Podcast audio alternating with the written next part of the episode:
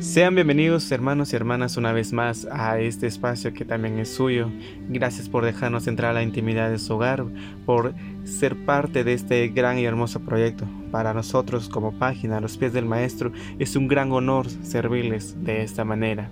Y qué mejor llevarle cada pedacito de la iglesia, cada fragmento de la iglesia, cada pequeño detalle que para la iglesia es un gran tesoro. Esto es Hágase en mí Comenzamos. Que se haga tu voluntad y no la mía.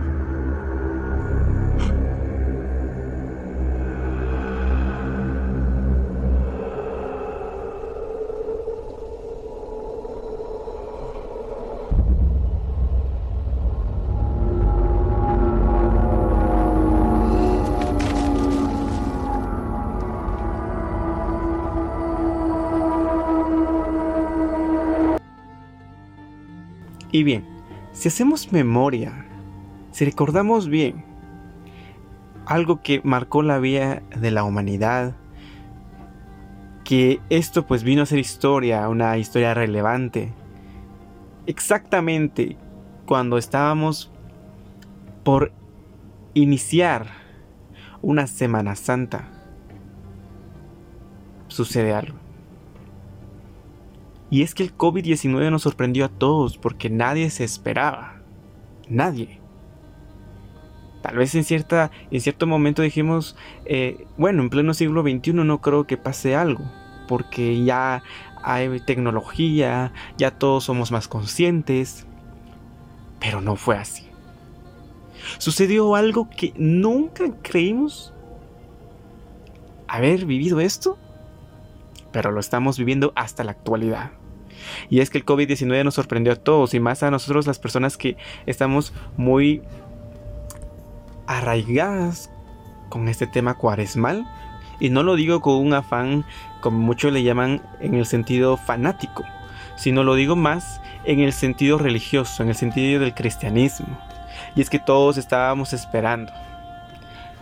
Y para los que recuerdan, fue un segundo domingo de cuaresma en el que nos vimos por última vez sin haber pensado.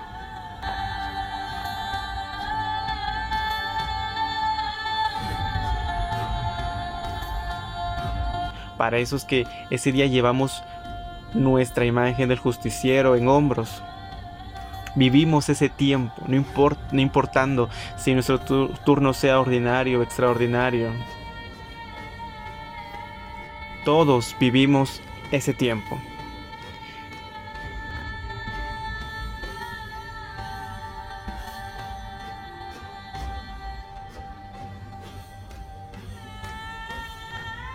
Luego de esto surge, surge un acontecimiento increíble que nos hizo a todos encerrarnos en nuestros hogares, que nos hizo a todos y nos enseñó a ser más higiénicos. A raíz de esto se fueron suspendiendo todas actividades de diferente índole. Todo esto para frenar los contagios, para frenar las muertes. No solo de ir a alabar a Dios, porque aquí surge el tema del día de hoy. ¿Quién es Jesús en verdad? ¿Quién es Él en pleno siglo XXI? Tal vez nos hemos acomodado ver a Jesús con el cetro, con su gloria en el trono, porque así es. Pero nos estamos olvidando de una parte humana. Porque no solo sirve ir a misas cada domingo, a celebraciones, no solo sirve dar la catequesis de confirmación, comunión por medio de las plataformas, no sirve dar un sermón, no sirve ser líder de un grupo, de una pastoral.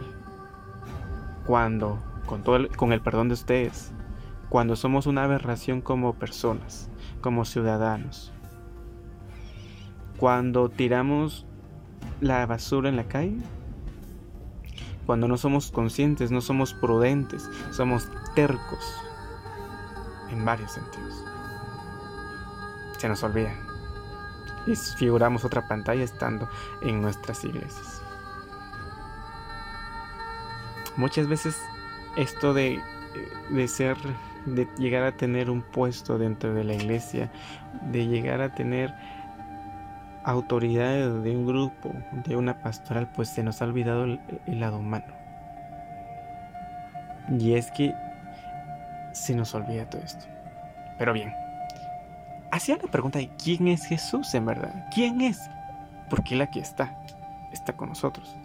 Pero ¿cómo se representa a Él en pleno siglo XXI? Y a lo largo de siglos, años anteriores, Él se ha venido presentando así.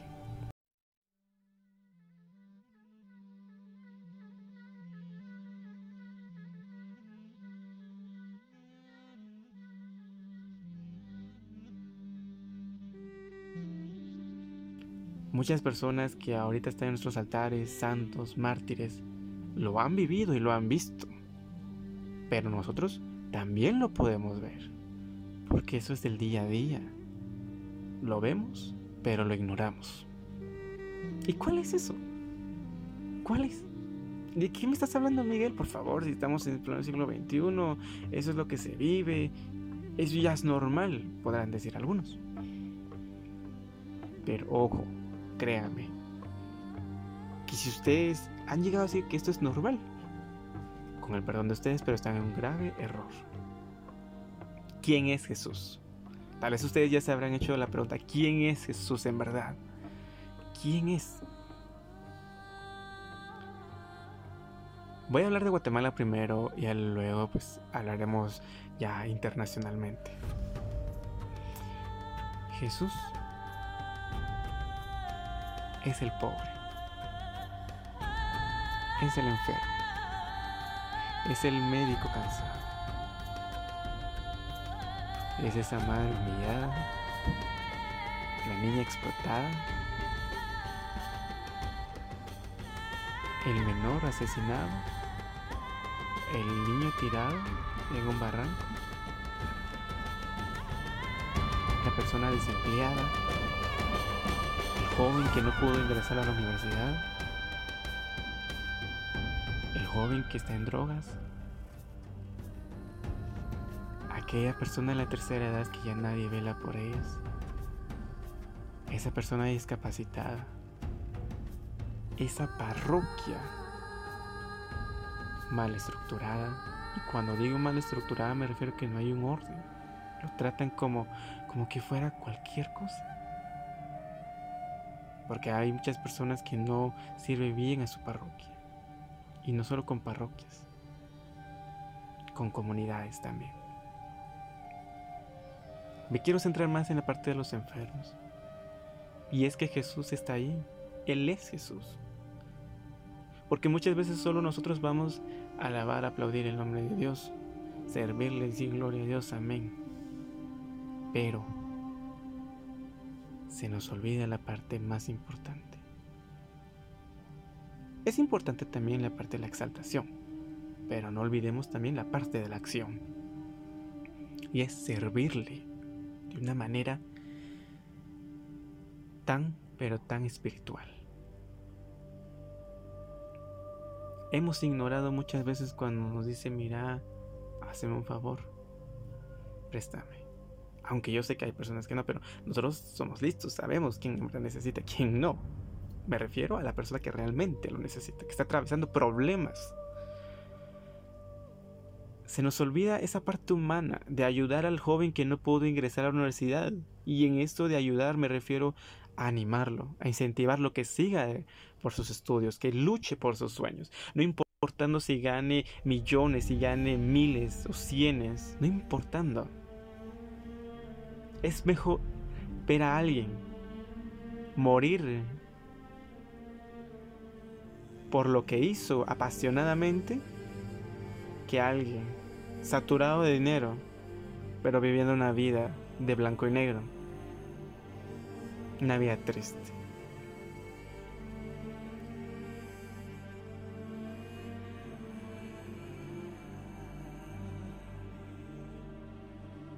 Ahora hagámonos la duda, ¿qué hemos hecho por Jesús? Un personaje decía, Él es Jesús. Ellos son Jesús. Él nos dice, dame de comer. Él nos dice, ay, ay, ay, me duele. Él nos dice, cómprame mi producto, dos, tres quetzales, cómprame. Él nos dice, hermanos, nuestra comunidad, nuestra parroquia necesita para los gastos del mantenimiento. Jesús está ahí. Él es Jesús. ¿Y qué hemos hecho? Ignorarlo. No hemos hecho nada. Jesús está en ese, en ese malabarista que anda a mitad de la calle con machetes pidiendo, saliendo adelante. Jesús es aquella persona que está recogiendo basura, chatarra, latas en la calle. ¿Y qué hemos hecho nosotros a lo largo de nuestras vidas en este tipo de situaciones? Porque lo hemos visto. ¿Qué hemos hecho? Se nos ha olvidado esa parte. Hemos sido tan crueles con las personas que no nos damos cuenta que lo estamos haciendo con el mismo Hijo del Padre. Nuestro, nuestro egoísmo nos ha cegado por completo. Y entonces yo aquí les digo, ¿qué hemos hecho? Porque si ustedes se dan cuenta, si madrugan, van a los hospitales públicos. Todas esas personas en la sala de emergencias con dolores. Todas esas personas haciendo fila para entrar todas aquellas personas que le dijeron que tenían cáncer. Todas aquellas personas que le han dicho que tienen poco tiempo de vida, que cierta parte de su cuerpo ya no funciona, que necesitan una operación de urgencia pero no tienen el equipo necesario. Ustedes no saben qué sentimiento de satisfacción provoca al ver a alguien que te venga a visitar cuando estás enfermo, cuando te anima, cuando te hace olvidar ese momento de tormento de tu enfermedad y te hace volver a ver la luz de nuevo, la esperanza de volver a vivir tu vida normal.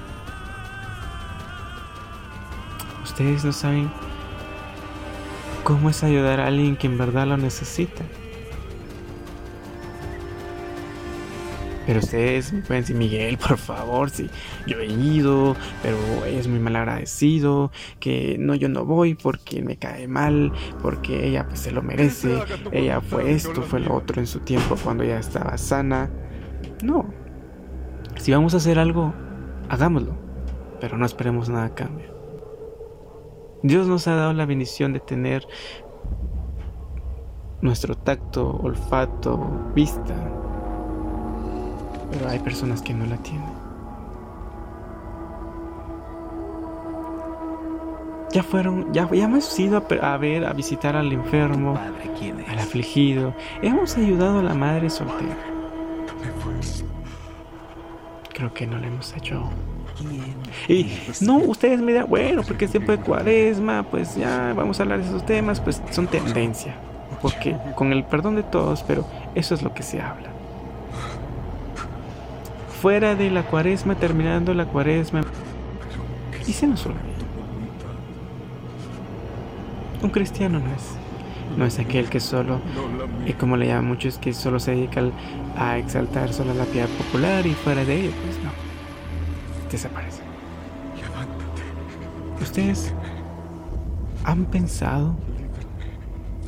¿Se han puesto en los zapatos de las personas que están atravesando problemas difíciles en estos tiempos?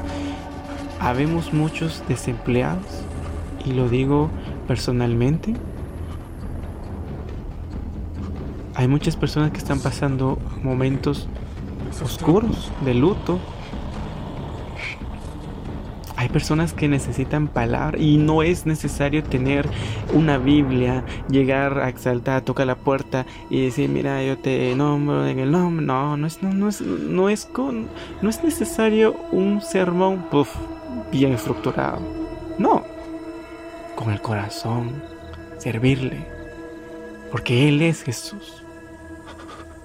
Y si ustedes pueden, y yo me enfoco, centro un poco más en los enfermos, ayudar al enfermo, qué sé yo, eh, masajear un poco los pies del enfermo, bañar al enfermo, peinar al enfermo. Maestro. Porque Él es Jesús.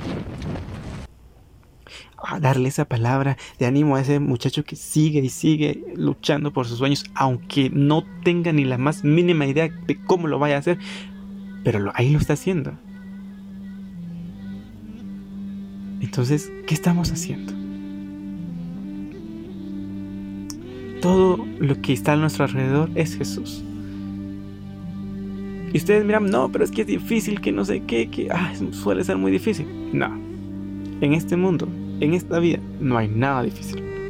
No hay nada imposible. Para nosotros como humanos. Lo único que se no es imposible es la muerte. Porque no podemos regresar a la vida, porque así son los deseos de la vida. Pero, ¿cómo lo vamos a hacer? ¿Cómo lo haremos? Bueno, Miguel, yo ya lo pensé bien. Entonces, ¿qué hago? ¿En quién me, en quién me baso? ¿En quién me voy a basar para hacer esto? ¿Cómo? ¿Habrá alguien para imitar sus acciones? No al 100, pero lo mejor que yo pueda hacer. Pues está en el lugar indicado porque de ella hablaremos el día de hoy.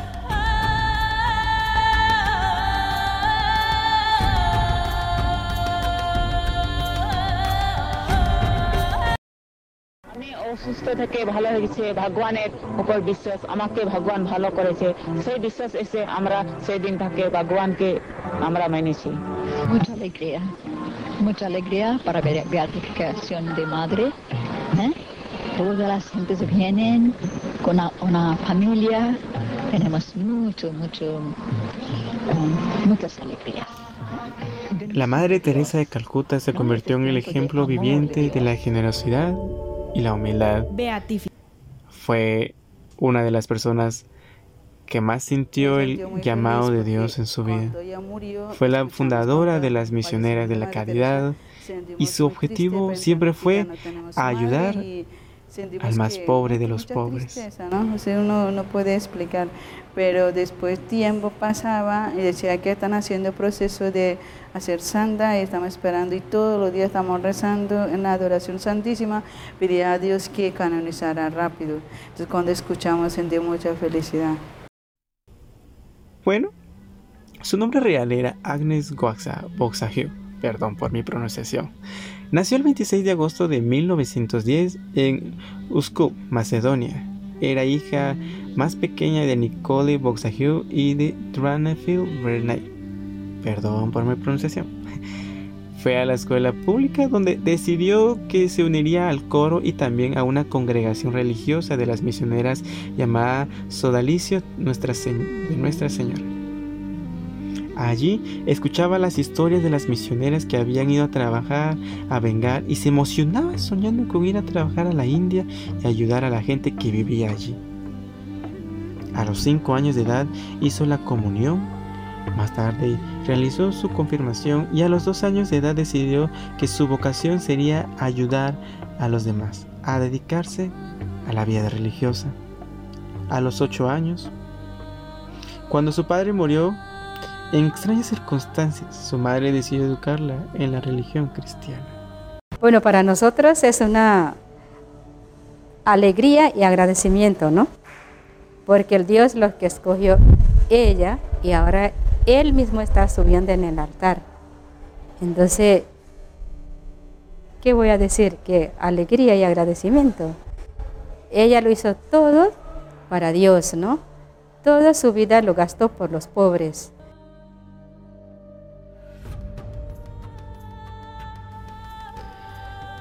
A los 18 años, cuando ella alcanzó la mayoría de edad, decidió embarcarse a un viaje a Dublín, donde empezó a estudiar magisterio y se unió a la congregación de Nuestra Señora de Loreto.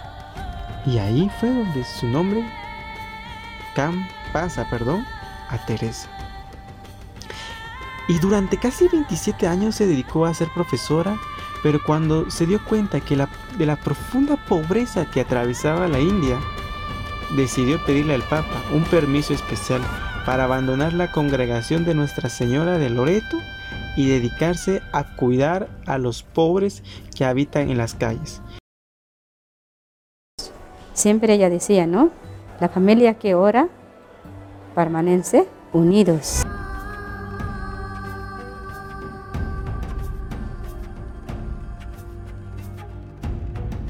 Y en 1948 abrió su primer refugio.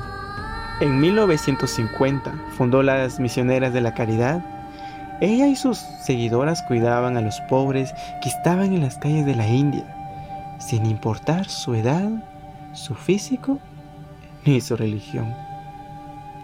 En 1964 abrió un refugio para leprosos y hasta convenció al Papa para abrir un refugio.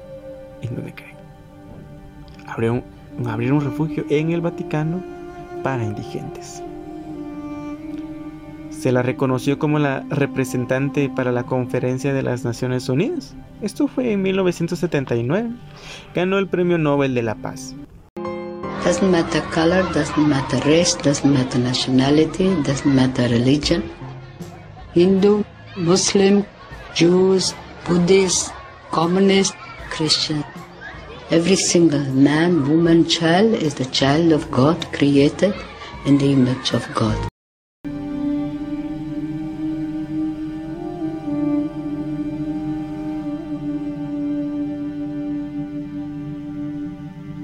En 1982 fue elegida para ser la intermediaria de un conflicto en Líbano, pero al ver que tantos intereses políticos que pues su ayuda no fue de gran utilidad y ella decidió que mantendría el margen. Y si bien nos damos cuenta de la Madre Teresa y hemos escuchado de la Madre Teresa es que pues bueno, ella fue porque obviamente ella sentía su vocación de ayudar eh, y ella pues eh, ella fue una hermana, fue una hermana monja y pues era su obligación, podríamos decir. And that is the most beautiful part once we realize that we are created by the same loving hand, that we are brothers and sisters. And that love in action is the living reality of the presence of Christ. Pero hay que tener un poco de empatía para estar en la, en la situación de la otra persona. Y es que ella, siendo una persona conocedora de varios temas, ella siendo alguien muy importante dentro de su congregación de Nuestra Señora de Loreto, deja todo para tirarse al vacío. Ese vacío de pobreza que atravesaba la India, las calles de Calcuta. ¿Qué es lo que hacía ella?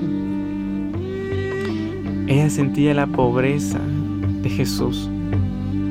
Ella sentía esa ayuda que Jesús le pedía. Incluso cuando ella oraba a solas, ella sentía el llamado de Jesús, las visiones que Jesús les daba. Le decía, sé mi luz. Persona tan grande, ¿no? Pero ella siempre decía que a los ojos de Dios somos instrumentos. O sea, ella siempre nos decía a nosotros que la misión no era de ella, no era de nosotros, sino es de Dios.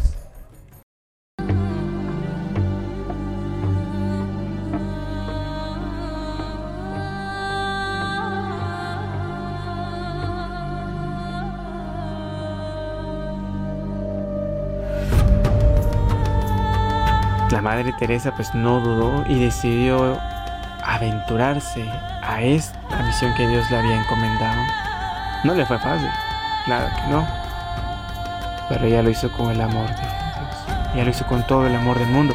Y hay personas que le dicen, madre, pero ¿por qué haces esto si estos son pobres, estos leprosos, apestan, tienen un hedor horrible? Eh, no. Lo que las madres le decían era, no. Él, ella, es Jesús.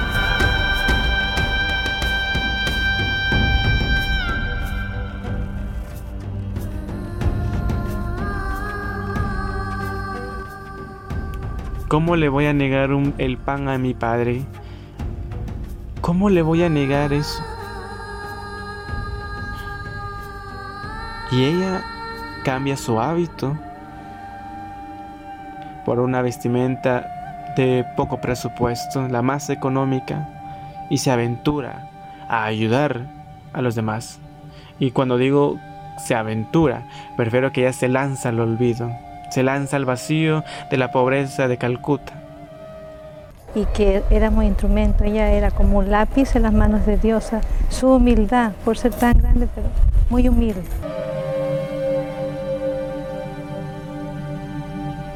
En una sola palabra podríamos resumir la vida de la Madre Teresa, la personalidad de ella sería caridad. ¿Y qué es caridad? Pues la caridad es cuando hacemos algo en beneficio al prójimo sin esperar nada a cambio. Hacemos lo que podamos, todo corazón, sin esperar nada a cambio, sin ni una finalidad. No.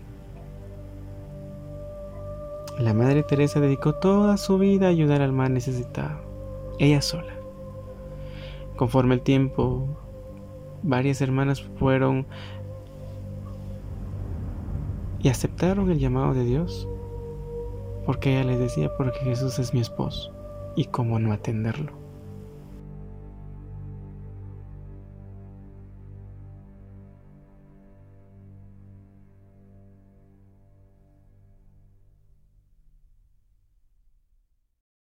Ella cuando empezó la comunidad que no era fácil que caminaba pidiendo a gente ayuda porque recogía mucha gente pobre que no sabía dónde meterlo y leproso y todo entonces ella dice que ella fue a tocar una puerta por una empresa que tocó la puerta, un señor abrió la puerta con enojada. Entonces el hombre que, la Madre Teresa le extendió la mano, el, hombre que le escupió la mano de Madre Teresa, entonces Madre Teresa dijo que sí, es para mí, pero para mis pobres, ella le extendió otra mano. El hombre enojó y entró al cuarto, cerró la puerta y se fue de allá. Y después ella nos contaba que después de dos días el hombre regresó y dijo, Madre, que qué cosa necesitaba por usted y empezó a cambiar su vida. Sí, porque Madre Teresa nunca sentía, sentía humillado, pero ella aceptaba como, como una cosa que viene de Dios. Era muy grande su espiritualidad. ¿no? Esto es muy importante. Nadie vino hasta aquí para hacer un número. No necesito números. Tenemos mucho trabajo, pero no necesito números. Ninguna vino a la sociedad para ser un número. Vinieron para ser en la sociedad, ser misioneras de caridad, mensajeras del amor de Dios. Y si no tienen ese fervor para ayudar al pobre, cuidar al enfermo de lepra y todo lo demás, tomen sus cosas y vuélvanse. No hacen falta. No deben quedarse que se haga tu voluntad y no la mía.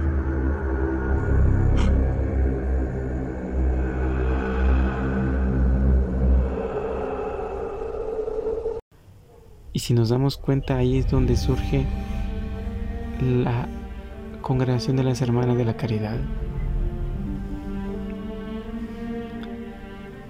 En 1986 su salud comenzó a decaer y su corazón se hizo débil y en 1989 tuvieron que colocarle un marcapasos y en 1993 se infectó de malaria en Nueva Delhi, lo que empeoró sus problemas de corazón.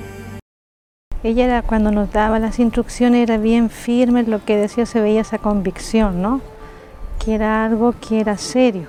Nos decía nosotros, si no queremos ser santos, mejor que recogiéramos todas nuestras cosas y nos fuéramos a nuestra casa si estamos aquí es para la santidad, siempre nos repetía eso, ¿no? Y no queremos números, sino queremos, eh, aunque seamos pocos, pero que seamos santos. La Madre con su ejemplo nos enseñaba ese amor a Jesús, llevar esa vida de humildad, llevar la vida llena de Dios, el amor que ella daba a Jesús y en todo veía a Jesús, en todas las cosas. Yo lo miraba, Madre, como una mirada de ternura y una que lo veía con la su sonrisa, como una madre, ¿no? Cada hija que ella lo ve, entonces uno se queda esta mirada grabada en el corazón de uno. Entonces allí lo di la presencia de Dios en la Madre Teresa. Enseñaba a hacer unas cosas pequeñas con mucho amor. Por ejemplo, ella lo recogía un papel que está caído pero ella lo hacía con mucho amor para Jesús. Ella estaba lleno de Dios, la santidad, ¿no? La santidad porque ella tenía un contacto directo con Jesús y cada persona que ella lo tocaba, tenía cambio. Cuando hablaba a nosotras, siempre miraba su mirada a, cada, cada persona, cada hermana, su mirada así, ¿no? Una, una mirada de misericordia, una mirada de compasión, una ternura, un amor, ¿no?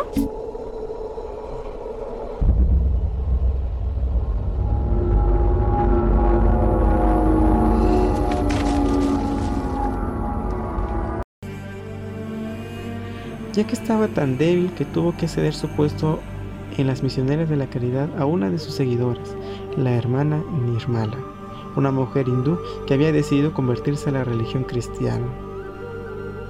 Unos días después, luego de celebrar sus 87 años, la Madre Teresa tuvo que ser ingresada a un centro de cuidados intensivos de Calcuta, donde permaneció hasta que murió en septiembre de 1997.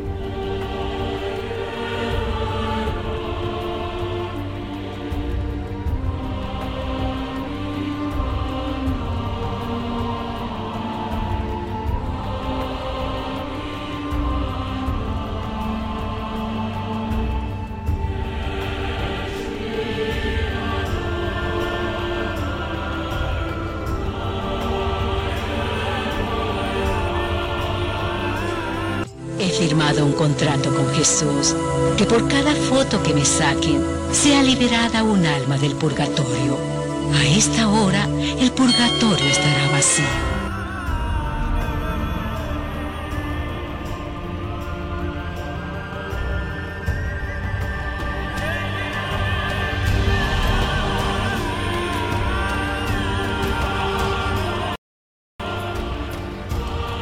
El 4 de septiembre el Papa Francisco canonizó a la Madre Teresa de Calcuta y la calificó como una y la calificó como una generosa. El 4 de septiembre, el Papa Francisco canonizó a la Madre Teresa de Calcuta y la calificó como una generosa dispensadora de la misericordia divina. He is my all. If he is my all, then I must be able to talk to people of the person I love. Because I love him, I am here today. I do it for Jesus for the greater glory of God and the good of people.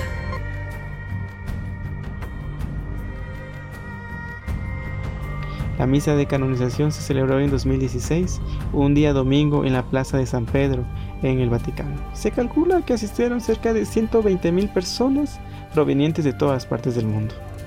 Este evento se realizó en el marco del Jubileo de la Misericordia, proclamado por el Papa Francisco y que tuvo lugar del 8 de diciembre de 2015 al 20 de noviembre de 2016. El pontífice presidió la celebración desde un altar instalado en el atrio de la Basílica de San Pedro. En el balcón principal del templo se colgó el retrato oficial de la religiosa para la canonización que se tituló Santa Teresa de Calcuta, portadora del amor de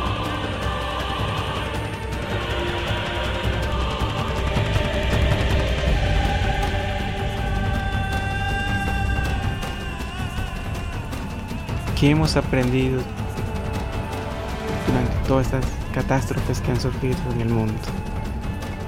¿Qué hemos hecho?